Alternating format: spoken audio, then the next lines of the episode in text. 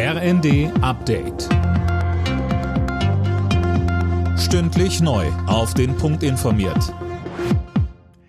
Im Studio Dirk Jostes. Guten Morgen. Bei der Deutschen Bahn stehen die Zeichen weiter auf Streik. Die Lokführergewerkschaft GDL gibt heute das Ergebnis der Urabstimmung bekannt. Sollten mehr als drei Viertel der Mitglieder für den Streik gestimmt haben, drohen ab dem 8. Januar massive und längere Streiks im Bahnverkehr.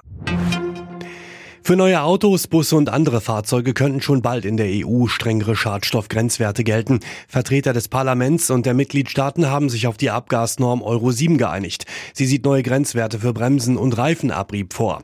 EU-Parlament und Mitgliedstaaten müssen formell noch zustimmen. Ein schweres Erdbeben hat den Nordwesten Chinas erschüttert. Mindestens 116 Menschen sind dabei ums Leben gekommen, Fabian Hoffmann.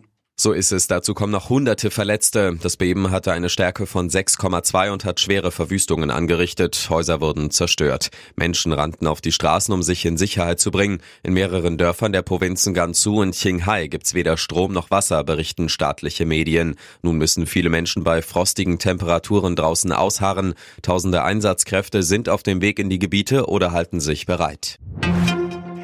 US-Verteidigungsminister Austin hat eine Militärkoalition zum Schutz der Schifffahrt im Roten Meer angekündigt. Die jemenitischen Houthi-Rebellen hatten dort immer wieder Handelsschiffe angegriffen. Cornelius Träger. Neben den USA beteiligen sich neun weitere Staaten an diesem Bündnis, etwa Frankreich, Großbritannien, Bahrain und die Seychellen. Ziel sei es, die Freiheit der Seefahrt für alle Länder zu sichern und regionale Sicherheit und regionalen Wohlstand zu stärken. Über das Rote Meer laufen bis zu 12 Prozent des Welthandels. Wegen der Angriffe nehmen mehrere Reedereien inzwischen große Umwege in Kauf. Sie fahren nicht mehr durchs Rote Meer und den Suezkanal.